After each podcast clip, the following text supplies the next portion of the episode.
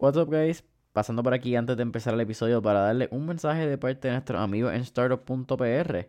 Y es que su programa de preaceleración ya abrió y la convocatoria está disponible ahora mismo en www.startup.pr slash preacceleration. Esto es un programa donde tendrá acceso a capital semilla de hasta 15 mil dólares. Así que aprovechalo www.startup.pr slash preacceleration. Y si a mí no me hubiera pasado eso en el 2008-2009, que fue un año desastroso, desastroso, yo no creo que yo hubiera, no, no, hubiera entendido la importancia de lo que es el empresarismo, de lo que es crear un business plan, de lo que es tener eh, unas metas de mid, long eh, y short term, de lo que es una, tener una visión.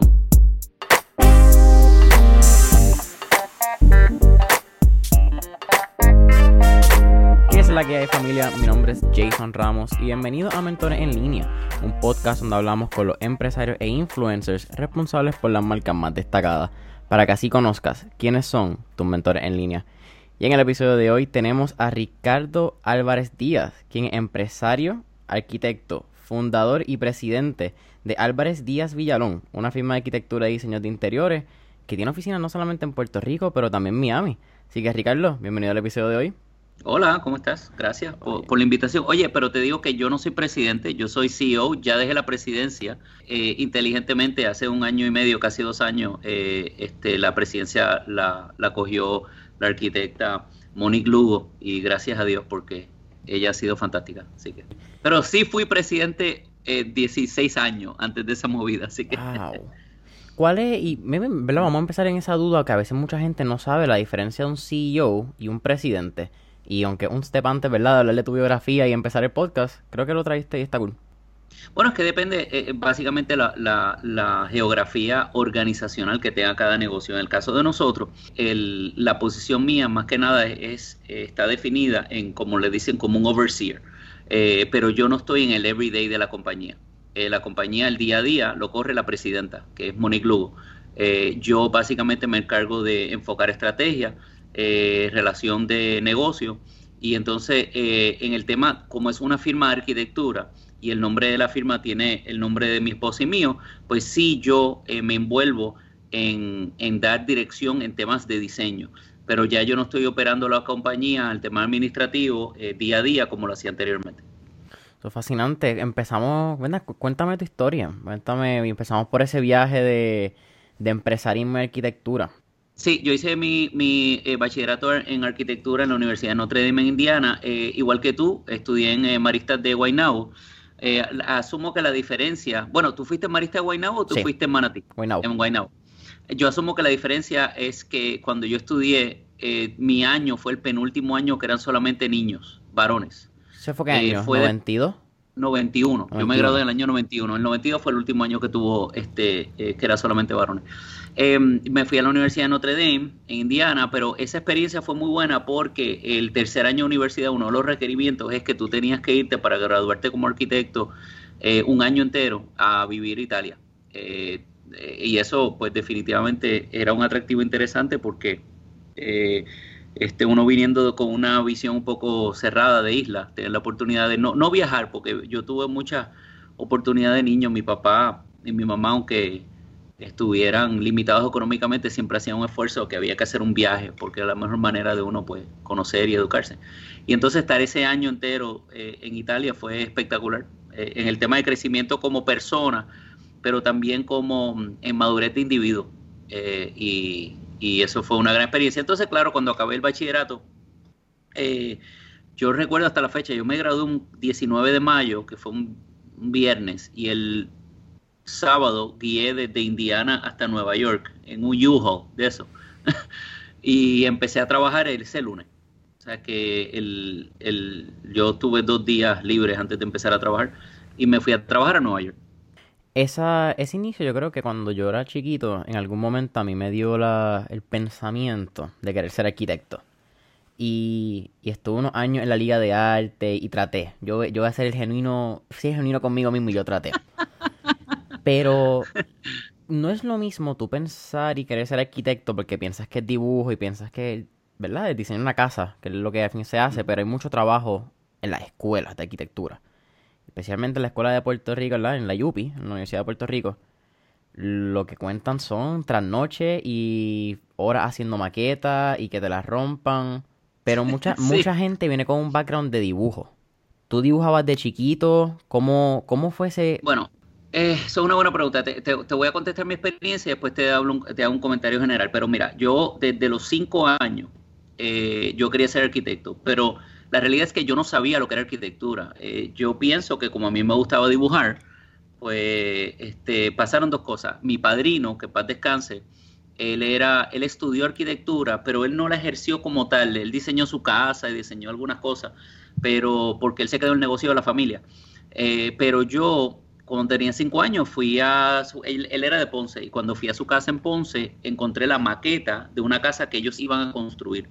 Y esa fue la primera vez que yo dije, wow, o sea, eh, ser arquitecto está fantástico. Primero porque me gusta dibujar, me gusta ser creativo. Y segundo porque si a ti te gusta Lego y tú ves una maqueta, tú dices, diablo, esto está chulo, ser arquitecto. Obviamente, I was five, tenía cinco años. Em, eh, la otra razón yo creo que en parte hay siempre está este estigma de que tú tienes que saber dibujar o tienes que ser artista para ser arquitecto. Y yo asumo que en parte mis padres, si me veían con algún tipo de habilidad de dibujo, pues es más fácil decirle a un hijo, mira, ser arquitecto que artista. Eh, así que, oye, puede haber algo de eso ahí. Pero eh, la realidad, siendo profesor también en la universidad, etcétera, es que te digo que tú no tienes que saber dibujar para ser buen arquitecto o buen diseñador. E, eso es una falacia.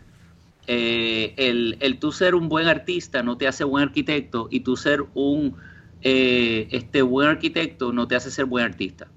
Eh, así que la percepción que se tiene de la práctica muchas veces es errada. Y además de que te tengo que hablar con total transparencia, a mí yo no creo que nadie, quitando tal vez mis padres y un amigo de mi papá, todo el mundo me dijo que no estudiara arquitectura. Nadie. Nadie me decía que estudiara la carrera. Eh, eh, esto, imagínate, yo como te dije, me gradué en el año 91, estábamos saliendo de la Primera Guerra del Golfo y había una recesión en los Estados Unidos.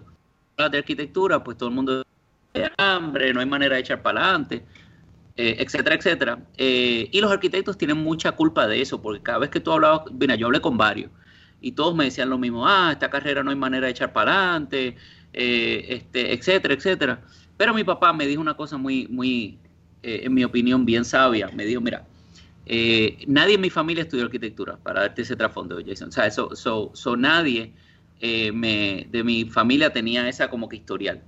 Y mi papá me dijo, mira, yo voy a ayudarte, o sea, yo voy a pagar la universidad. Así que el primer semestre, coge la carrera que tú quieras, no le hagas caso a nadie. Si no te gusta, pues entonces ya quítate.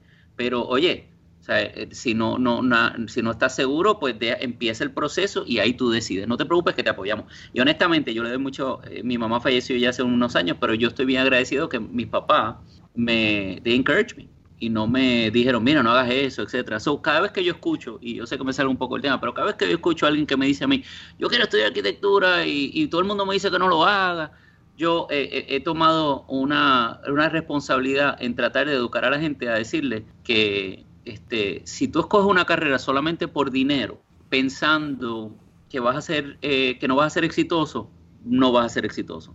Eh, si tú coges una carrera pensando que, no puedes hacerlo porque no hay trabajo en Puerto Rico, pues estás pensando pequeño, porque el mundo es enorme y tú tienes la oportunidad de trabajar lo que tú quieras alrededor del mundo, y más ahora con las, con las conexiones que existen. Así que si a ti te gusta algo y te apasiona algo, yo te puedo decir sin ninguna duda que vas a poder ser exitoso, porque es muy difícil ser exitoso económicamente sin pasión. Y es muy fácil eh, ser muy, estar totalmente deprimido con un montón de, dinero sin pasión también. Así que ambos extremos no sirven. Sí, ustedes también tienen algo en el, en el website, que es el acrónimo que tienen con Purpose. Pero eso lo vamos a hablar eventualmente cuando lleguemos a Álvarez Díaz, que, que Álvarez Díaz Villalón, para incluir que es bien importante. Pero menciona esa parte de irte a Europa, no está en Italia y eventualmente en Nueva York. Dos ciudades que arquitectónicamente son bien distintas, pero en el estilo de vida también. También. Nueva York para mí, que es un tema que siempre hablamos con las personas que, que mencionan Nueva York, que es una ciudad bien blanco y negro. O te gusta o no. O lo amas o lo odias. Italia no es así necesariamente. Y, y me interesa saber qué si estudiaste algún tipo de arquitectura particularmente en Italia, en un tipo de periodo, si algo que te fascinó, el arte aparte, algunos museos que hayas visitado, porque eso es parte de, de verdad cuando estudiamos humanidades en, la, en las universidades, que para mí son igual de importantes que tu currículo de negocios, tu currículo de medicina, tu currículo de ingeniería, porque tienes que crecer como ser humano. Está claro, y, y, y por eso hoy día hasta personas que estudian sociología son tan buscados en diferentes carreras que tradicionalmente tú pensaras que un sociólogo no necesariamente debe ser una persona envuelta en Wall Street, por decirte. Eh, eh, las relaciones humanas son clave. Y yo creo que eso, eh, la generación que vino un poquitito después de mí, le da mucho más valor al tema de vivir como tú mencionaste, y eso lo podemos hablar un poco después, con, con tener un propósito de vida, no solamente enfocarte en ganar chao.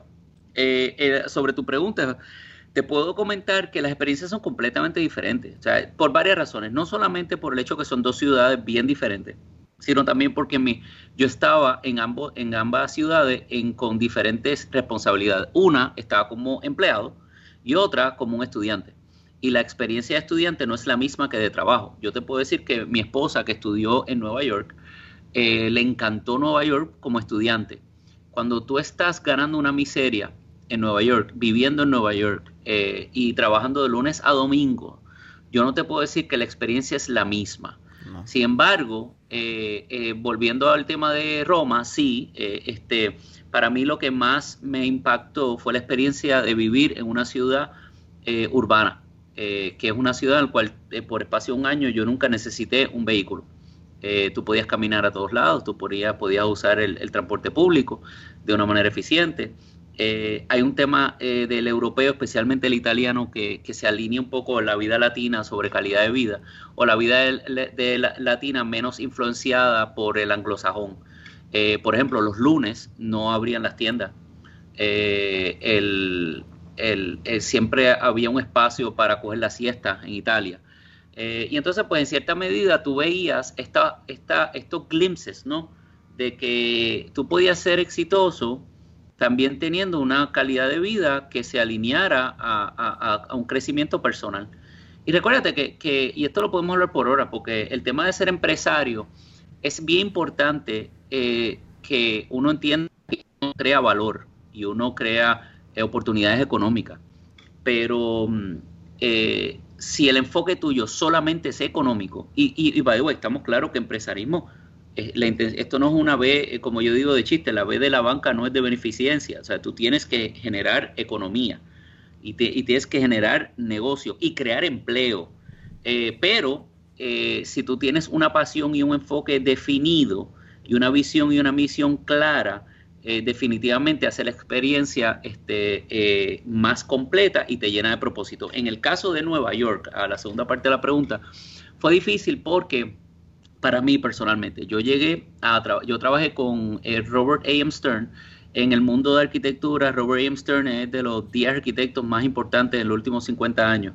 Es una persona bien, él, fue decano de la Universidad de Yale, él ha escrito sobre 25 libros.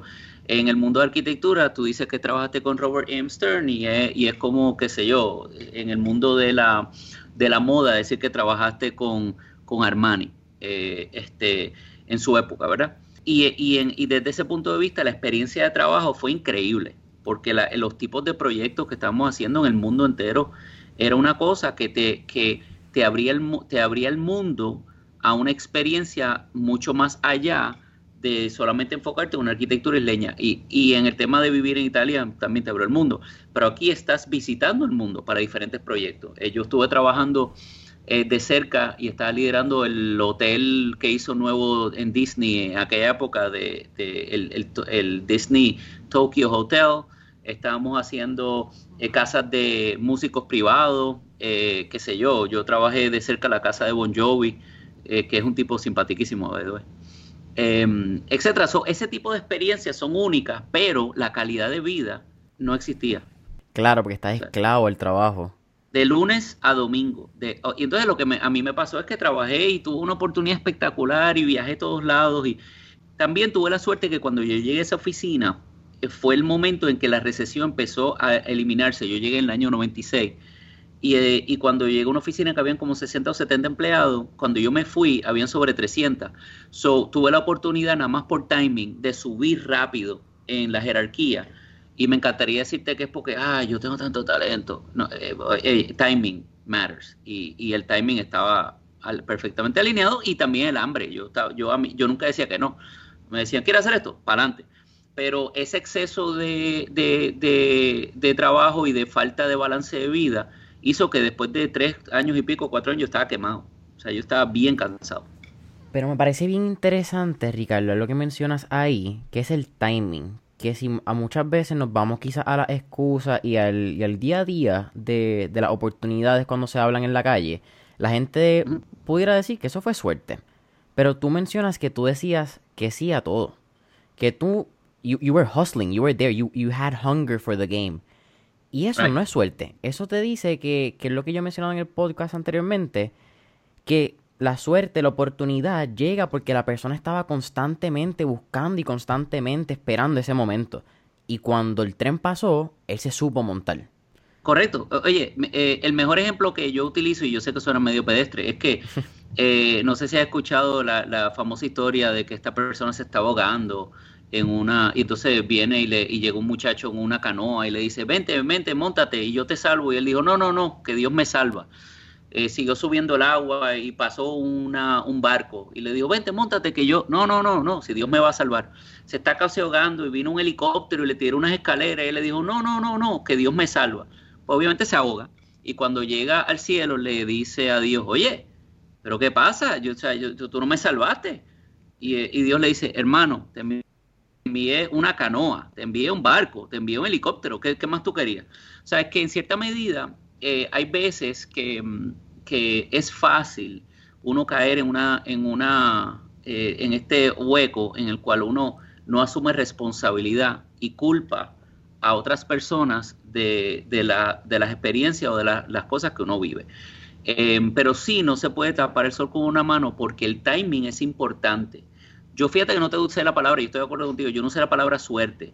El timing es importante, pero uno tiene que tener suficiente awareness que cuando eso esté ahí and it's hitting you in the face, eh, que you have to take a chance.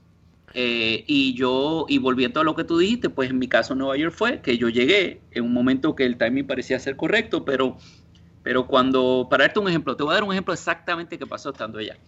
Yo llevaba solamente una o dos semanas en esa oficina y era una época de transición en la cual se estaba haciendo menos dibujo y más dibujo eh, a mano y se estaba haciendo más dibujos en computadora. Y entonces enviaron un memo que, que, si alguien estaba interesado en coger los cursos, que avisara para los cursos de computadoras en AutoCAD, este, para manejo de, de básicamente de área. Yo eh, no, estaba, no era muy bueno en el programa, pero yo dije que yo era un caballo. Eso fue un viernes entre viernes y lunes, yo lo único que hice por 48 horas es sentarme y aprender el programa. Cuando el lunes yo llegué, eh, eh, ya este, yo me sentía más confiado y entonces me dieron la oportunidad de coger los cursos. Y cuando cogí los cursos, volví a la oficina y les dije un mes después, miren, en vez de ustedes pagar por cursos a todos los empleados, si ustedes quieren, páguenmelo a mí y yo le doy el curso a los empleados. Entonces ahí me posicioné en que de momento me convertí en una persona que, otro estudiante más graduado, en una persona en cierta medida necesaria para la compañía. ¿Por qué? Porque ya invirtieron dinero en mí y ahora yo les estoy facilitando este tema de educar en eh, conocimiento en computadora a las personas que están llegando y de esa manera pues tú te conviertes en una, no, no, oye, nadie es indispensable, pero te tratas de posicionar como indispensable. Claro. Y si hubiera habido una, y si van a votar a tres empleados, pues van a votar lo más seguro a otras personas que no sea yo, por el hecho de que yo traigo algo extra a la mesa y no me hace mejor empleado ni mejor diseñador que ninguna de las otras personas.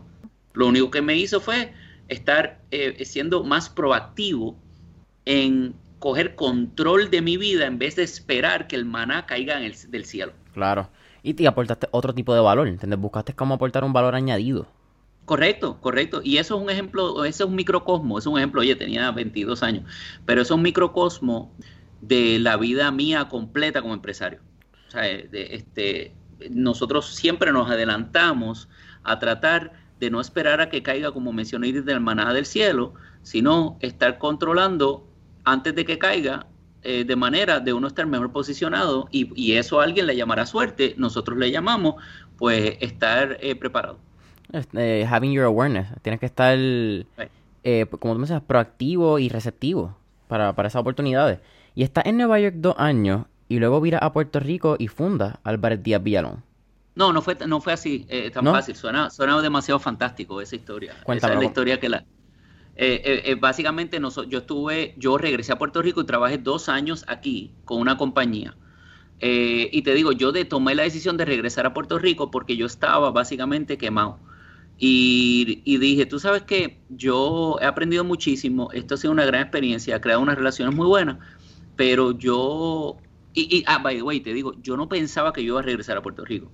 Pero en ese momento, eh, mi abuelo le dio un ataque al corazón y gracias a Dios no falleció, pero me hizo pensar que yo eh, añoraba en cierta medida estar con mi familia y conocer a mis padres como amigos y no como papá. Y pensé, tú sabes que maybe I should, I should go back to la isla. Y entonces conseguir un buen trabajo y, y, y, también eh, you get humbled en Nueva York con cierta velocidad. Porque si tú te crees que eres una chavienda, tú llegas a Nueva York y te das cuenta que que there's a lot of talent. Eh, y no te estoy diciendo que yo no tenía talento, nomás te estoy diciendo que, a veces uno se necesita ese, esa dosis de humildad. Entonces, regresando a la isla, pues eh, empecé a trabajar con un arquitecto que ya falleció, que en paz descanse, que, eh, que era mismo Ramírez de Arellano. pero es una firma, era una firma pequeña, pero era una buena oportunidad de estar con ellos, ellos fueron excelentes conmigo y también entonces, como te dije, regresé con la oportunidad de poder estar un poco más con mi familia, etcétera. Y luego de estar con ellos dos años, ahí fue, casi dos años, ahí fue que entonces em, eh, eh, decidirme por mi cuenta. Pero te tengo que explicar cómo fue. Porque no fue también que un día me levanté y dije, ah, yo quiero ser empresario. Nada de eso. O sea, esto, no funciona. Dame hacerte una pregunta ahí rapidito, mala mía. Ramírez, no, Ramírez de Arellano, el mismo de la carretera de Guaynabo. Eh, bueno, familia pero no es el mismo. No, no, no, no. Eh, eh, eh, exacto. es un apellido de, diferentes personas que han tenido este impacto en Puerto Rico, pero no es la misma persona. ok. Por curiosidad, me, por, quizá era que era un arquitecto de esa, de esa ruta y tenía curiosidad. No, no, porque yo creo que todas las calles lo que hacen es que le ponen nombres de políticos. los arquitectos no, nos, no nos incluyen. Ya mismo, eso está mal. Y que, de político. Oye, estoy molestando. Eh, eh, no, en el caso de Ramírez no, no. Pero bueno, una muy bella persona, buena persona, tenía también este eh, un grupo pequeño allá. Pero a mí lo que me pasó es que cuando llegué a Puerto Rico, el, había un amigo de mi papá que era está, vivo, que es desarrollador. Y entonces eh, me pidió que yo le hiciera unos trabajos y yo esos trabajos traté de traerlos a la oficina. Y cuando Ramírez Teriano me dijo, mira, no, esos proyectos muy pequeños, si quieres, yo te autorizo que tú los hagas por el lado. Eh, y no hay problema. Y empecé a hacer lo que le llaman chivo. Y yo básicamente estaba trabajando eh, un montón de cosas por el lado. Pero siempre mi jefe sabía lo que yo estaba trabajando porque se le informaba. Y yo creo que en parte él también decía, mira, es una oportunidad de que gana más dinero, etcétera, etcétera. Pero llegó un momento en el cual eh, esta persona me dijo, mira Ricardo, yo necesito que tú trabajes para mí, porque yo te estoy dando mucho trabajo y no, no, no, o sea, quiero estar seguro que si tienes la disponibilidad. Eh, y ahí fue que yo le dije, no, vamos a hacer algo, yo no me voy a ir contigo, pero yo me voy por mi cuenta y si quieres me subcontratas porque te va a salir más barato. Eh, no tienes que crear un equipo, si no me subcontrata y oye, si en seis meses no funciona, mejor para ti porque no tienes que votar ningún empleado, solamente eh, este, no me des más contrato.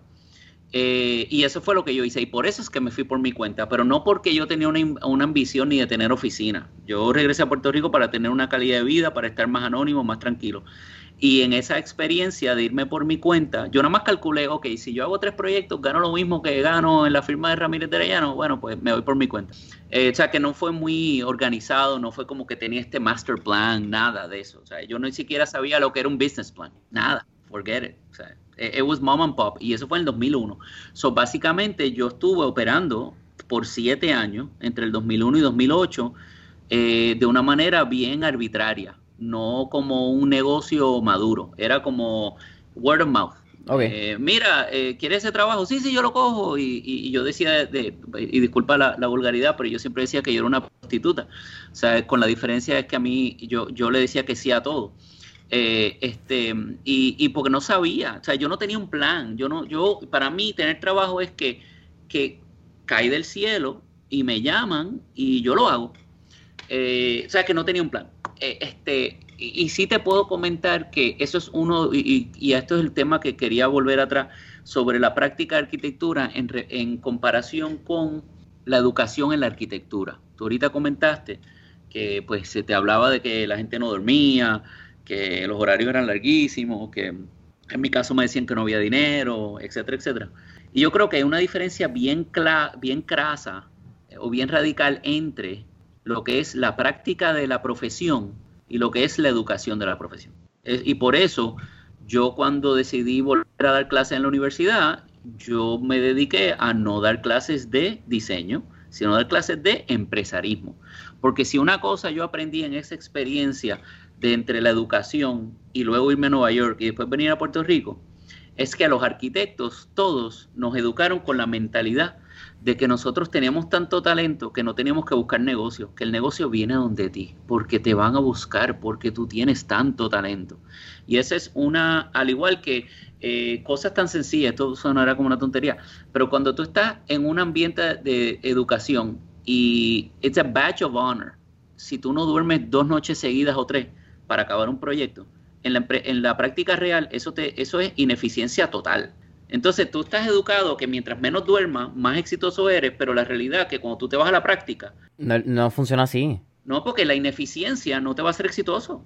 Entonces hay tanto, eh, este, eh, y, oye, y, y, te añado, el modelo de negocio de la arquitectura como tal, que seguimos al día de hoy, casi todas las firmas, el mismo modelo de negocio de, de McKinney White, una firma importantísima del año 1890 en Nueva York, o SOM en los años 30. O sea, el, el, modelo de negocio has not been disrupted at all. So, cuando yo me fui por mi cuenta en el año 2001, eh, seguí el mismo modelo de siempre. Mira, yo voy a ser talentoso, me van a buscar. Y como era una época donde en realidad em, no tenías que buscar tanto trabajo, porque en el 2001, el 2006, había, las oportunidades caían del cielo. Y yo no tenía que tener ningún marketing porque era word of mouth y yo nunca tuve problema y siempre tenía trabajo hasta que llegó el 2008. House market y Ahí, oh, yeah, I mean, eh, cuando eso pasó, este, eh, y esta es una historia que después te la, eh, oye, es larguísima, no te va con mucho tiempo. El bottom line es que yo me levanté una noche a las 2, 3 de la mañana ah, y levanté a mi esposa. O sea, I want to give you a picture. Okay, eso es el 2008. Yo me casé en el 2004. el market crash empezó en, en mayo pero el golpe fuerte fue el fin de semana de septiembre 15 del 2008, que fue cuando... Y yo recuerdo, en dos días antes de eso, eh, yo tener un montón de trabajo y dos días después, todos los proyectos, incluyendo los que teníamos fuera de Puerto Rico, los pararon. Todos. Te estoy diciendo en menos de 48 horas. Y, y eso fue el fin de semana del 15 de septiembre. Yo dos o tres días después, una noche, me, me, me, estoy bien ansioso y me levanto y le dije a mi esposa, eh, ah, ah, hoy, by the way, mi hija, la segunda, yo tengo tres hijas, la segunda hija mía nació en octubre del 2008. So, imagínate. What a timing. Right, que, que yo, esto es un mes antes que naciera mi segunda hija, no tenía, todos los proyectos los cancelaron, eh, mi esposa está ocho meses en, cinta, eh, y yo no tenía ninguna idea de cómo organizarme ni salir porque no tenía las herramientas. Toda mi vida de profesional fue, el trabajo llega y yo soy tan talentoso que me buscan, tú sabes.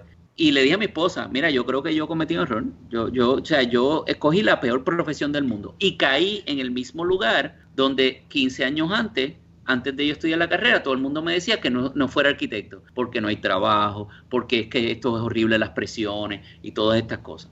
Y ahí me di, y, y fíjate, ahí me di cuenta que el problema de la profesión no es tanto que no hubiera trabajo, es que los arquitectos por años han dependido de terceros para crecer sus negocios y siempre están en la espera de que le lleguen las cosas, en vez de prepararse, posicionarse y crear proyectos para así no depender de terceros. Claro. Y si a mí no me hubiera pasado eso en el 2008-2009, que fue un año desastroso, desastroso, yo no creo que yo hubiera, no, no hubiera entendido la importancia de lo que es el empresarismo, de lo que es crear un business plan, de lo que es tener eh, unas metas de mid, long eh, y short term, de lo que es una, tener una visión como compañía, tener una misión, tener valores. Todo eso vino de, ese año eh, desastroso en el cual no sabía ni cómo le iba a pagar a, mis empleados, ni cómo iba a pagar el préstamo de mi casa. En ese momento era todavía o, ya se había incorporado Cristina con, la firma? No. En ese momento solamente era Ricardo Álvarez Díaz. Era, no, era una compañía que se llamaba Álvarez Díaz Group. Y, no, y para dar un poco de trasfondo, la, la compañía de nosotros, como mencionaste, se llama Álvarez Díaz y Villalón. Yo fundé la compañía originalmente en el 2001, pero se llamaba Álvarez Díaz Group. Yo me casé en el 2004, eh, tres años ya después de que la compañía estaba operando. Y le había comentado a y mi esposa, eh, eh, ella estudió eh, en California y después hizo su maestría en diseño de interior en, Nueva York. Y ella trabajó para una diseñadora y luego decidió abrir su propio negocio. So, Cristina en el 2005 abrió su propia compañía que se llamaba Villalón Interiors. Y era una compañía enfocada solamente en diseño de interiores, mayormente residencial. La compañía nuestra estaba enfocada en arquitectura en general, pero no era solamente residencial, era oficina, eh, multifamily. Yo te puedo decir que el primer proyecto grande que yo hice, tal vez tú, no sé si tú lo conoces, se llama Murano, que queda en Guaynabo. Pues ese, ese, fue el primer proyecto grande que yo diseñé en el 2001. Y ese fue el proyecto por el cual yo me fui por mi cuenta, porque ese fue el proyecto que le hice al desarrollador. Eh, y claro, by the way, imagínate tú qué suerte, tu primer proyecto es enorme, pero, eh, pero la realidad es que eh, yo, yo siempre diré que a mí me contrataron no solamente porque posiblemente tenía algún tipo de talento, pero mayormente porque estoy seguro que las personas pensaban que yo era bien barato. Pero eh, Cristina, volviendo al tema, Cristina estaba por su, por su cuenta porque era difícil, acabado de casar, nosotros pensar que íbamos a poder trabajar juntos, eran diferentes experiencias. Y no fue hasta el 2011 dos años después del cuento que te hice de, que se ya de, que había habido la situación mundial que tomamos la decisión de juntar los negocios. Me parece interesante porque yo pensaba inicialmente que era en el 2001. ¿Cómo, cómo sucede esa conversación? Porque debe ser bien interesante. Integran, yo creo que es bastante obvio cómo el diseño interior y, la arquitectura podrían integrar, pero no es lo mismo que dos negocios puedan formar uno a que un esposo y una esposa realmente puedan comprender y se puedan llevar bien en un negocio y después separarse. ¿Cómo fue esa primera conversación? Se parece de, de trabajo, mala mía. no, no, fue, sí, sí, sí, sí, sí, verdad. Oye, te, eh, eh, actually, te, lo contesto de esta manera. Eh, el bueno, voy a contestar de una manera rara porque te empiezo diciendo que en el año 2019, el año pasado, me siento bien orgulloso, orgulloso en decirte que nuestra compañía fue la primera compañía en el mundo que el London Business School of Economics escogió para hacer un case study de empresarismo. Y es, la y es la primera que escogió de arquitectura en el mundo. Wow. en ese sentido, that's awesome. And part of the reason lo hicieron es por la pregunta que tú hiciste. ¿Cómo es eh, que nosotros, eh, para ellos les estaba interesante que mientras otras compañías como la de nosotros, de arquitectura y diseño interior, durante la recesión que empezó a ocurrir en el 2008, porque nosotros empezamos a crecer cuando otros estaban o tratando de sobrevivir o desapareciendo? Eh, y parte de la razón fue esa, esa fusión entre Cristina y yo. ¿Y cómo fue esa conversación? Pues fue retante. Y la razón que te hago el cuento del, del case study, del, del, estudio de caso, es porque ese estudio de caso lo dividieron en tres partes.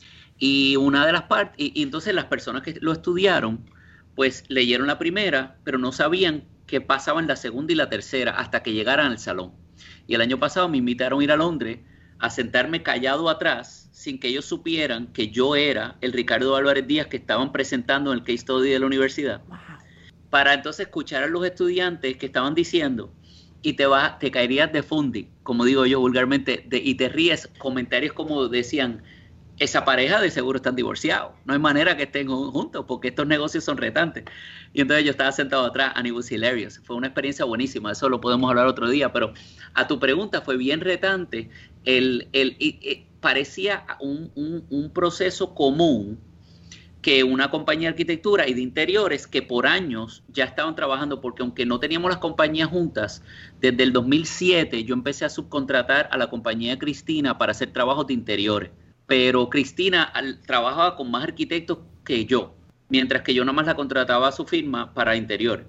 Y llegó un momento en que dijimos, mira, el 2009, 2010, que la situación económica estaba retante, pero había mucho trabajo de interior, aunque no hubiese mucho trabajo de arquitectura, porque la gente no estaba comprando proyectos nuevos, pero estaba remodelando o estaba rehabilitando estructuras existentes. Claro. Y entonces, eh, eh, Cristina le estaban pidiendo mucho eh, arquitectos y para, para hacer los trabajos electricidad, mecánica, plomería, y por esa razón hablamos y dijimos, mira, vamos a juntarnos. Pero para juntarse requirió bastante, o sea, una introspección profunda. ¿Cuál es la misión? ¿Cuál es la visión? ¿Cuál es nuestro business plan? ¿Cómo lo vamos a hacer? Y ahí fue que yo te diría, que ya eso fue hace nueve años ya, ahí fue cuando eh, este, empezamos a vivir una vida de negocio maduro. Porque antes del 2011, en mi opinión, era un negocio eh, informal, eh, mom and pop, como le dicen, tú sabes. Este, ah, no va bien, qué fantástico, pero no había una, una organización este, adecuada y una jerarquía que, que, pudiera eh, darle la oportunidad de crecimiento al negocio. Nueve años fast forward, lo que ustedes construyeron en el 2011 tiene sobre 16 empleados y dos oficinas. Y como dijiste, también tienes presidenta, tienes una, una junta completa diferente ¿Cómo se siente e-, es, ese crecimiento? Porque es bien, es bien diferente tú vivirlo día a día. En un momento, take a step back and, and see the growth and, and see the vision and vision play out. Well, it's hard porque eh, yo no tengo esa... Yo, yo, no, yo no he tenido el beneficio de sentarme y mirarlo necesariamente a distancia. Y te tengo que ser bien honesto. Em, lo que tú ves eh, no es como yo lo veo, porque yo veo que estamos eh, creciendo y es verdad. O sea, ahora mismo nosotros somos la compañía más grande en Puerto Rico y somos número uno across the board y, estamos actually entre las primeras 50 firmas en Estados Unidos en, hospitality. Eh, y eso suena muy bonito y todo, pero la realidad que we're not there yet, not even close. Y si hay algo que tú, que, que, que a mí me impresiona, de muchos empresarios es la paranoia. Eh, y yo tengo un nivel de paranoia, de que mañana me lo van a quitar todo. Eso quiere decir que yo tengo que estar ready. O sea, yo no puedo, yo no puedo acostar en los laureles porque ¿quién diablos iba a pensar que iba a venir una pandemia? Hace tres meses. Right, so you have to be ready. Y entonces lo que pasa es que eh, sí te puedo, actually, sí te puedo decir que la experiencia de la pandemia fue ha sido completamente diferente a la experiencia del 2008 eh, no solamente porque es global y yo sé que no se pueden comparar exactamente, pero te puedo decir que esta vez we were completely ready. Aunque en mi, en mi vida yo nunca pensé que iba a venir una pandemia, pero we were ready para una recesión, we were ready para una otro huracán más, porque también, oye, estando en Puerto Rico, to be fair, estás hablando de, que no solamente son huracanes, son terremotos y, y uh, yo creo que te voy a hacer este chiste. En enero yo estaba en una entrevista en Bloomberg en Nueva York y estamos hablando de la situación de los terremotos en Puerto Rico, y, de chiste dije, bueno, Puerto Rico estamos súper bien, ya tenemos huracanes, terremotos, nos falta un meteoro y estamos nítidos. Y efectivamente, como tú sabes, pasó un meteorito dos semanas después. Eh, I was trying to be funny, pero la, actually, la, la reportera me envió un text diciéndome, dime los números de la loto para ver si me gano algo, porque maybe you know the future. Pero el bottom line es que eh, vi, cuando tú pasas por tantas situaciones retantes, it helps you to grow y te ayuda a crecer. Eh, y las experiencias que hemos tenido, las malas, al igual que las buenas, pues entonces te ayuda a crecer. So, cuando tú me preguntas cómo, cuál es mi, cómo yo lo veo, pues yo, en realidad, yo vivo paranoico de que va a venir otro, otra cosa. Eh, y pasar las experiencias que hemos pasado, pues me ayuda a mí a estar ready. Eh, tanto mentalmente y también no acostarme los laureles. ¿no? Y cuando digo no acostarme los laureles, no, no quiero que pienses que yo no estoy agradecido y que no estoy aware de que me, siento que tengo una mejor calidad de vida hoy que hace 10 años, que estamos creando un ambiente y una cultura de negocio también que es importante para el equipo que tenemos. Sí, pero we're not there yet. So, cada día hay que, uno se tiene que seguir enfocando y mejorando y, tratar de, poder identificar eh, y, las mejores opciones que existen, porque yo, el terror mayor que tengo es el cuento que yo digo en mis clases siempre, que es el cuento más sencillo que existe, que es el de la tortuga y la liebre. Claro. Y yo no puedo pensar que en un momento dado yo me voy a recostar y, y entonces pues me pasó la tortuga. Y quiero ser claro en eso que te acabo de decir, porque mm, uno de los miedos mayores que yo tenía, mi esposa no, pero yo personalmente, es que yo no, yo le decía a Cristina, yo espero que no seamos número uno, porque si tú llegas a ser número uno, the only thing that, that can happen is that you go to number two, you go down. Entonces, y el otro eh, tema es que cuando tú eres número uno, también you become, you, you actually, you now have a bullseye in your back. You're the target. Right, you're the target. So, la ventaja de uno de los mecanismos de negocio que nosotros tuvimos muy exitoso por años, por eso hay personas, tal vez no tanto últimamente en el ambiente de arquitectura, pero obviamente hay gente que obviamente no, no, sabe quiénes somos, pero, pero por muchos años nosotros vivimos relativamente anónimo como compañía. Por eso hay personas que creen, ah, esta es una compañía joven, nueva y le va muy bien, pero no saben que llevamos 19 años porque nuestro modo operando era vamos a hacer behind, vamos a trabajar behind closed doors, let's get this stuff y, y vamos a ver cómo podemos, pero en parte era por miedo al éxito, porque I was always afraid to have a bullseye on my back. I was, no, te miento, o sea, yo, yo tenía miedo de que, de que I was a, little bit afraid of success. Y, y, el tema de ahora para mí es, un, te digo que es una para, paranoia eh, healthy, que me mantiene todos los días enfocado en que no puedo convertirme en una liebre. Parte de, ese miedo que menciona, quizás podría ser parte de lo que a veces denominan por ahí como un imposter syndrome. Yeah, absolutely. Actually, yo, yo eh, en el 2009 yo leí un libro que muy bueno, eh, este, que habla sobre ese tema, eh, que es de liderato. Y específicamente, I felt related completely con el tema de que eh, tú lo sabes, casi un 83% de, de los líderes se sienten que tienen este sentido de impostor. Eh, y, eso viene, número uno, porque todas las personas tienen un nivel de inseguridad. Hasta el tipo más seguro del mundo, pues tiene un nivel de seguridad. Inclusive muchas personas que are overconfident, they're just showing insecurities. That's it's exactly what it is, psychologically. Em, y uno se cuestiona todo el tiempo, mira, eh, am I really doing this right? Este, eh, eh, y, el tema de impostor es funny porque you're afraid that someone's going to find out one day that you're a fake. Yeah. y que, oh no, they found out que yo nunca he sido un arquitecto y que I live by only luck y and I was caught, ¿entiendes?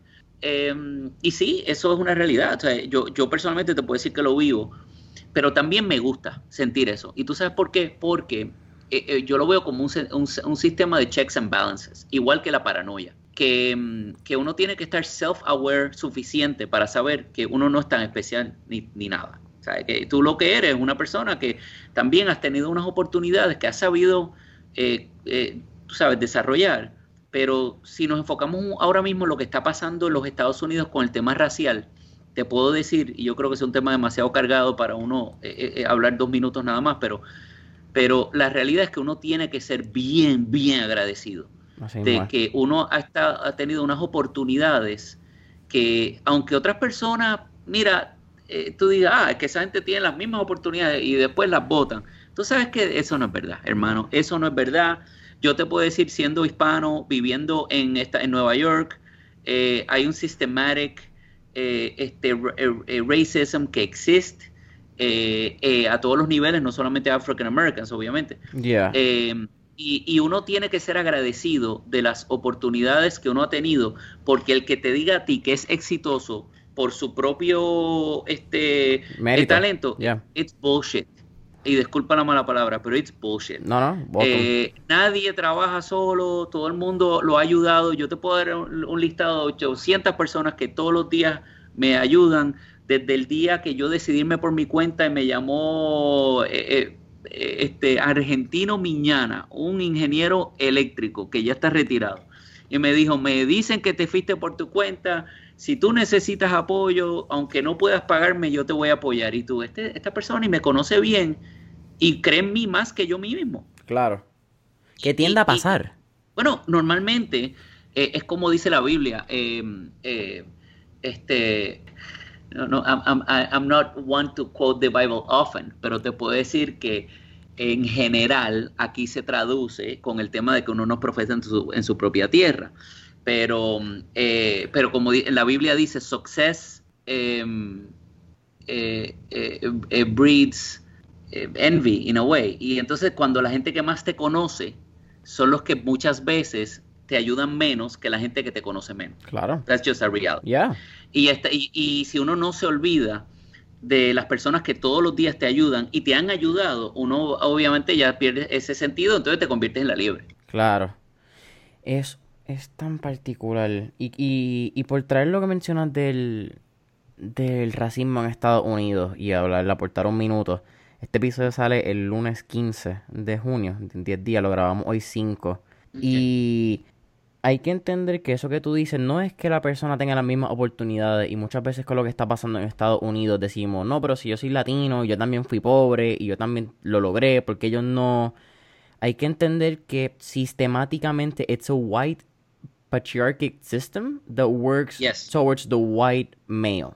Y no es algo que yo digo, es algo que históricamente, si miramos cuando se establece el Slave Patrol en el 1704 en la colonia de Carolina del Sur, they were created to persecute and, and kill pretty much any individual slave que se había ido y también protegían, ¿qué cosa? Los ranchos y la granja o las casas de los blancos por temor a los negros. So it's, it's a thing that we don't see. We are born and built into the system. Y en este caso, muchos de nosotros de los blancos, porque, porque somos blancos y hay que mencionarlo, tenemos que, que no podemos criticar y tenemos que sentarnos y aprender, porque es un privilegio, que lo mencioné en un intro que hice para el episodio de Denis Rodríguez, que es el episodio 31, es un privilegio entender y conocer y que nos enseñen lo que es racismo y no vivirlo por nuestras propias manos.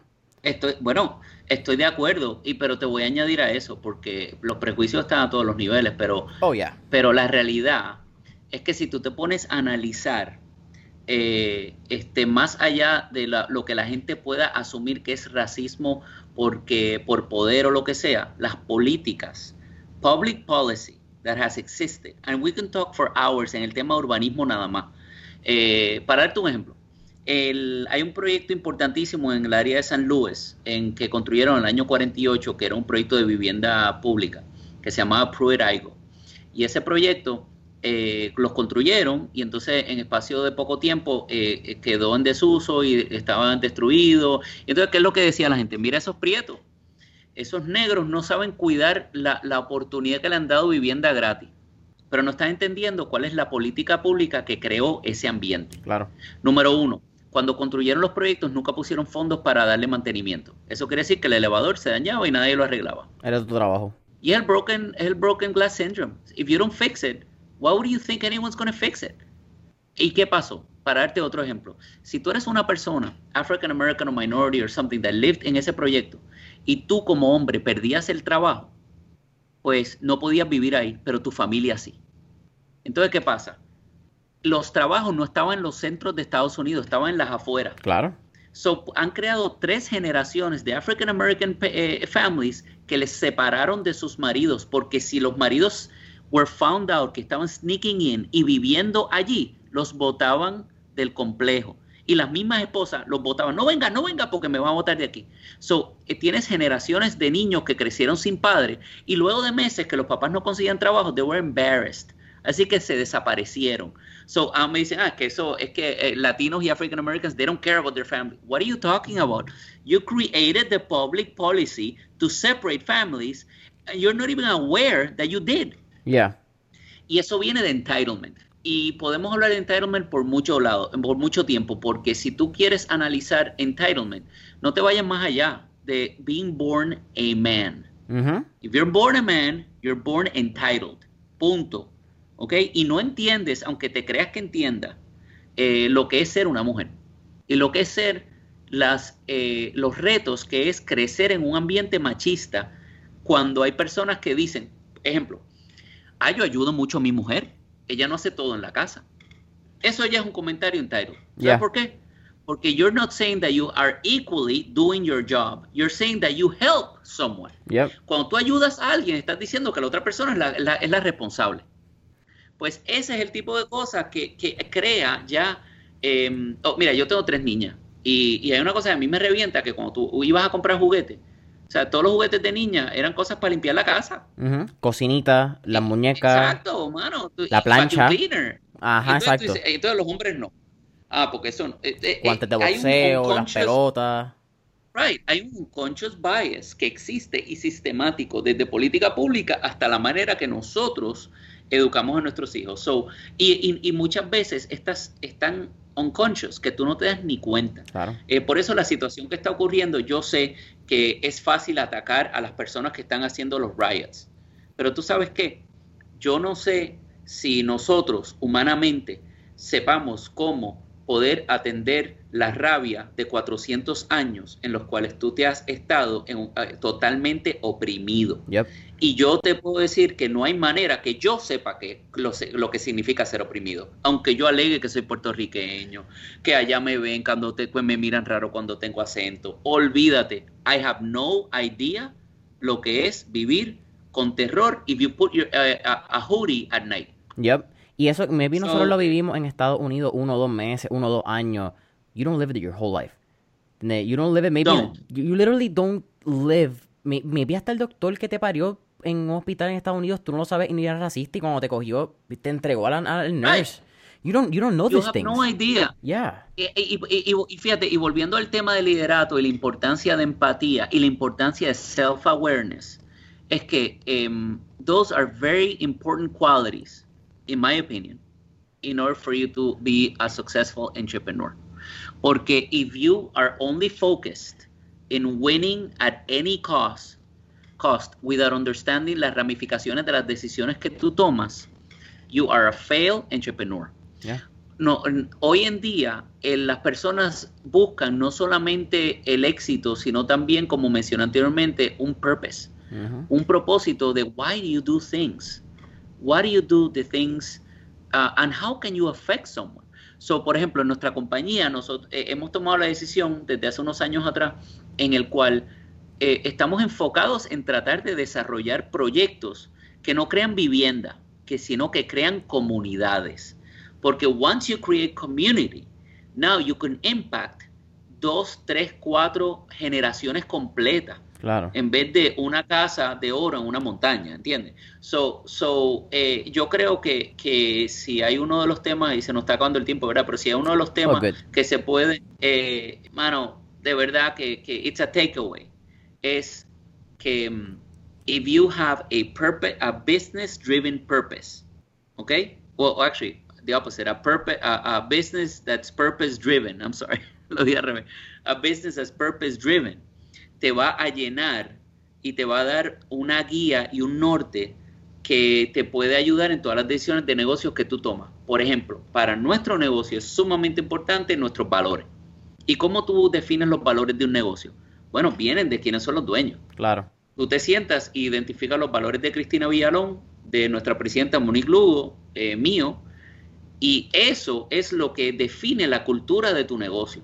Por ende, los con que nosotros tratamos de hacer negocio, de alguna manera u otra, tienen que alinearse a esos valores. Si viene una compañía que no tiene los mismos valores que nosotros, pues va a ser muy difícil lograr eh, un proyecto exitoso. Sí, y I'm gonna quote parte de la del website, que cuando vi que la busqué la misión y la visión, mencionan que the vision is to transform people's lives by designing places of purpose. Y entiendo que también ustedes sacaron una revista en el 2000, creo, 2012 a 2017, de varios de sus proyectos que se llama Places of Purpose. No, es un libro. Nosotros tuvimos la, sí, eh, tuvimos la primera publicación que se llama Places of Purpose, parte 1, que enseña la, la, todos los proyectos desde el año 2002 hasta el 2017. Ese libro, eh, nosotros estuvimos años preparándolo, pero salió unas semanas después, digo, unos meses después de que pasó el huracán María. So we were concerned de que it would be seen as self-serving. Así que lo que hicimos fue que eh, donamos todas las ganancias del libro a Habitat for Humanity So, todo lo que ese libro generó se fue directamente a la aportación de desarrollo de vivienda para personas necesitadas. Ah, eh, y eso lo hicimos en el año 2019, entregamos todo el dinero. Así que 100% of the, of the money we made went to Habitat for Humanity. that's beautiful. Ricardo, eh, siempre al final hacemos tres preguntas para terminar, pero antes de eso quiero hacerte tres quiero hacerte una pregunta, en este caso dándole el mismo shout out a la persona que nos conectó, Angemili La Torre. Algo que, que los distingue, ¿verdad? Ustedes y eres parte de, si no me equivoco, el grupo de senadores. Eso es correcto. Si no entienden la referencia. sí, sí, senadores no es senadores de, de, eh, del Senado, es senadores de ir a cenar. Sí, si no entienden la referencia, episodio 20 con Angemili La Torre, y así también, ¿verdad? Coge ese sneak peek y conoce a, a este grupo de individuos que definitivamente se aportan demasiado entre sí. Y algo que, que a mí no solamente me impresiona, pero admiro de ustedes, es que you're constantly looking for people that can help you level up. Y entre ustedes, you push each other. Yes, es correcto. ¿Cuánto eh. eso ha sido importante, verdad? No solamente en, en, tu negocio, pero a nivel personal. Y a la misma vez, pues, algo rápido. Sé que estudiaste en, tuviste unos años en Harvard, que estudiaste real estate. Right añade también esa misma parte de continuous education, you keep leveling up, you become better. Y para terminar el mini monólogo que, de la pregunta, en un podcast que estaba escuchando recientemente de Mindset Mentor dijeron, the best teachers are still learning and the best healers are still healing. Y creo que eso es un ejemplo perfecto de todos ustedes. Bueno, gracias por eso, pero eh, eh, yo creo que se amarra un poco con el tema que te dije ahorita de la paranoia, ¿no? Eh, pero te digo que, eh, uno tiene una responsabilidad. Cuando uno tiene algún nivel de, ventaja o éxito o lo que sea, en que uno no se puede acostar en los laureles, como he dicho en más de una ocasión hoy. Ya estoy aburriendo con eso. Pero esta oportunidad de que nosotros tenemos un grupo que le llamamos los senadores, este, originalmente se llamaban senadores de Miramar porque el primer restaurante que fuimos fue Miramar. Pero ese grupo de senadores somos personas con bien diferentes o sea, te digo, diferentes backgrounds, diferentes intereses. Y ese grupo se reúne una vez cada X tiempo y actually hemos hecho por Zoom durante el tiempo que estamos en, aquí en, la pandemia eh, para, para pushos y cuestionar las cosas que estamos haciendo y, mejorarnos como personas. Eh, y oye, y tener discusiones y tener este eh, puntos de vista abiertos en el cual tú no te sientes juzgado y no te sientes con ese tema que hablamos ahorita de que eres un, eh, impostor, ¿no? Eh, y, hay algo que ese grupo tenemos muy, muy cercano, es que tú te conviertes las cinco personas que tú decides estar alrededor de ellos. Punto. Y si tú te decides estar alrededor de gente tóxica o alrededor de gente que brings you down y lo que hace es criticarte y sentirte que tú eres una basura, oye, te vas a convertir en basura, punto. So, tú tienes que move up y, y, y, look up, mejor dicho, y tratar de estar con gente que te, que te rete. Y, yo personalmente y mi esposa también estamos muy orgullosos de, sentirnos que tenemos un grupo de personas que podemos hablar con ellos. Eh, en el tema que mencionaste, yo sí, yo, yo hice una maestría en, real estate y finanza en, Harvard, eh, que estuvo de lo más interesante también porque también conoces a, un network mayor todavía y, y, y, sí te puedo decir que, y yo he hecho varios de estos programas, hice otro también en Notre Dame en el 2009, Em, algo que yo me di cuenta es que em, posiblemente el tamaño de mi negocio es pequeño, es correcto, en relación con otras compañías enormes eh, este, fuera de la isla. Pero los problemas de los empresarios siempre son los mismos, independientemente del tamaño de la compañía. Y esa experiencia lo que me dio a mí fue validez. Eh, una validez de sentirme, mira, you're not necessarily that much of a, of a, este, un impostor or, or a joke. I mean, we all have the same problems. La escala es diferente y al final del día, muchas de las personas lo que queremos es crecer y mejorarnos. Eh, este, eh, y sí te digo que, si hay algo que he encontrado eh, entre muchos empresarios que admiro y de verdad tiene la, buena intención de, seguir creciendo y también a, este, tener un enfoque de, crecimiento personal, es que they try to be self-aware. They do. Eh, they, and they're very empathetic. Esos dos temas son importantes porque si tú tienes empatía eh, hacia los demás, siempre vas a crecer. Si tú tienes un awareness personal y de lo que está pasando en tu alrededor, también vas a crecer. Si no tienes esas dos cosas, posiblemente eh, vas a tener más retos eh, logrando el, crecimiento que uno quiere como empresario y también como persona. That's amazing. Ricardo, para mí ha sido un, placer tenerte en el episodio. I'm actually very excited for this episode. Al final siempre hacemos tres preguntas y estoy bien curioso de, de, de estas respuestas. La primera pregunta siempre es, si pudieras mirar al pasado y pudieras verla en ese Back to the Future trip y revivir alguna época, algún periodo histórico, ¿cuál sería y por qué? periodo histórico.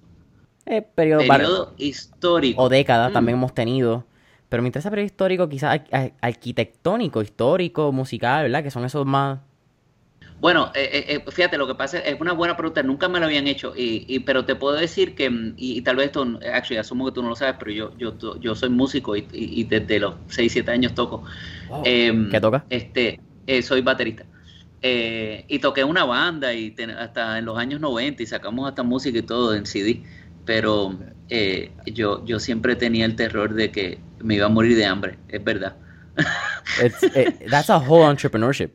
Yeah, it is. It, is. Um, pero, pero it's our passion, and I had a bigger passion for architecture. Beautiful.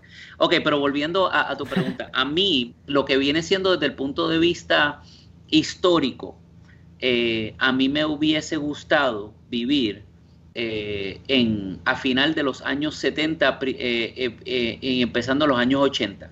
And I know it sounds a little weird, porque no es tan, es relativamente reciente, pero teniendo la edad que yo tengo, eh, a finales de los años 70. ¿Por qué? Porque era una época que mundialmente se estaba viendo la decadencia y que no había manera de que, lo, por ejemplo, en el caso de los Estados Unidos, que hubiera una, una salida adecuada. Eh, y creo que si hubiera tenido esa, eh, esa oportunidad de vivir en ese momento con el conocimiento que tengo ahora, posiblemente hubiera, me hubiera sentido cómodo tratando de aportar a, a, a un montón de mejoras eh, específicamente en relación a Puerto Rico, que 30 y 40 años después, we're still suffering from. Eh, y, podemos hablar desde el tema económico hasta el tema social. La segunda pregunta. Tenemos un playlist en Spotify que se llama Mentores en línea el playlist, donde tenemos todas las canciones que motivan y pompean a nuestros empresarios. Así que con eso dicho, ¿qué canción pompea Ricardo Álvarez Díaz?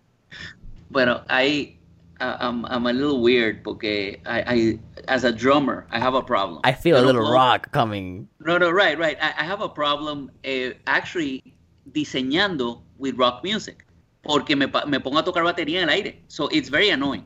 Eh, so cuando, exactamente. Con so, Lo que hago es que cuando, eh, right, cuando yo diseño, pues tengo que escuchar eh, básicamente música específicamente barroca. That's what I listen to when I design, which is classical baroque music. Claro.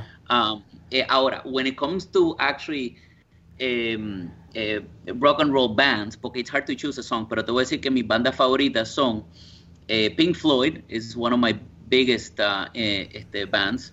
Eh, of course, if you're a drummer and you don't like Rush, you're you're nuts. So, yo, I mean, Rush, eh, I could, I mean, I have every single album. Um, y now, young, I mean, it's not younger music anymore, but I love Foo Fighters. I mean, I love the Foo, Fighters. Uh, and there's a good song that comes to mind que um, de los Foo Fighters que se llama um, eh, eh, what is it? It's um, Stay Away, which uh, which uh, I'll I'll send you the link. Okay. Yo te lo envío, which is it's a it's a beautiful song. So I love the Foo Fighters. Anyway. Escuela, a mí me gusta. Yo no soy baterista, pero por alguna razón de, de siempre de chiquito mi viejo me ponía Jump de Van Halen. Y, oh, of course. Y Van Halen e is great. E Eddie, creo que es el baterista, ¿verdad? It's Eddie and... No, no, no, no Eddie, Eddie is the, uh, Guitarist. is the guitar player. Ajá. Right. Y otro era... Alex, Alex, Alex Van Halen. Sí, que tenía el plato este de Japón atrás que a veces tocaba era fotón. Yeah, that's a nice video. Right. Que, it, it, with a double bass drumming. Uh, and, uh, I love that. Y bueno, antes de eso, música barrocal. Eh, Mozart no es, pero Beethoven es barrocal. No, Eh, bueno, no, eh, Baroque es more uh, eh, Vivaldi. Eh, Vivaldi, ajá. Este, y, y, I'm more focused in Italian Baroque music. I, I really, really love it. I, I, just sound really nerdy there, but it's true. No, es que es parte de lo importante. El semestre pasado yo cogí una clase de apreciación a la música clásica. Y no saqué ni A ni, ni B, saqué C en la, en la clase. Eso es lo más impresionante. Pero me cambió la existencia. Yo ahora voy a conciertos de música clásica. Tuve la oportunidad de ver a, la, creo que orquesta de, de Salas, que estuvo en San Juan, en el San Felipe, pero hace como tres meses. So it's been a whole experience that I've loved. Eh, anyhow, cerrando paréntesis de la, de la Ay, güey, espérate, antes que me te le dije el, nombre mal. Eh, el, el, disco es ese, pero es Times Like These. Es la canción de Foo Fighters, que I love. And I think uh, times, times like these. Y es importante esa canción porque listen to the lyrics and listen to the time that we're living now. Y, and there's something to be said about the times, interesting times we're living in. Eh, desde, desde, la pandemia hasta la situación de eh, que pasó, eh, que sigue pasando en los Estados Unidos eh, por la for the senseless death. So. Así es. Ricardo, la tercera y última pregunta. Yes debido a que Mentores en línea sale por yo querer dar para atrás y crear un espacio donde jóvenes que quieren ser empresarios, jóvenes que quieren crear su propio negocio, puedan encontrar un espacio de inspiración, ¿cuál sería ese tip, esa recomendación que Ricardo Álvarez Díaz le recomendaría? Valga la redundancia. Ok. Em, fear es lo opuesto a... Eh, es lo opuesto a, a love. Eh, the opposite of love is not hate. Okay? Porque if you hate someone, you care. The opposite of, uh, of uh, love is fear. So when you're afraid of something, you're never going to be able to love it. Eh, ejemplo, si tú tienes miedo de invitar a la nena a salir porque tienes miedo a que no te, a que te diga que no, you're basically afraid of love. Porque si, si no haces nada. Tienes miedo al rechazo. Right, no haces nada. You do nothing. So you become frozen. Te conviertes en un pedazo de hielo. If you're afraid of success, you're never going to be successful. So, eh, fear es el, el, elemento. Yo sé que hay personas que dicen que they love fear because it helps them. I disagree. I think fear is what kills love. Y si tú tienes miedo a lograr algo porque, porque ah, pues no voy a ganar chavo, ah, porque no voy a hacer esto, pues eso es el, el, eh, yo te diría que es la limitación más grande que todos los humanos tenemos eh, para ser exitosos en lo que decidamos. Fear of something. Y mi comentario a toda persona eh, es que don't be afraid of failure, porque yo te puedo dar una lista de todos mis, mis failures y son mucho más de que mis éxitos. Pero sin esos failures, yo no hubiera aprendido para estar en una mejor posición hoy. So just be aware that, that uh, failure is okay and never allow fear to take over because fear will force you to make the wrong decisions. Boom, familia de mentores en línea, ustedes lo escucharon. Ricardo, para mí ha sido un placer, gracias por estar ahí así presente. ¿Dónde podemos conseguir a Álvarez Díaz Villalón en las redes y en el website? Eh, bueno, el website es adv advfirm.com o pueden ir a alvarezdiazvillalón.com también. Eh, pueden ir también a través de Facebook, pueden ir a través de LinkedIn, em, Instagram, Instagram es advfirm. Eh. Ay, perdóname. Así que gracias un millón por la oportunidad. Yo me, siento que pudimos hablar dos horas más, así que gracias y te agradezco un millón por eh, considerar que eh, tener, tenerme esta, esta tarde gracias a ti, familia. Saben que pueden encontrar mentores en línea en Instagram y Facebook como mentores en línea. Den subscribe en Spotify, 5 estrellitas en Apple Podcast y nos vemos en la próxima. Gracias, Jason. Un abrazo grande, ¿viste? Cuídate, hermano. Bye.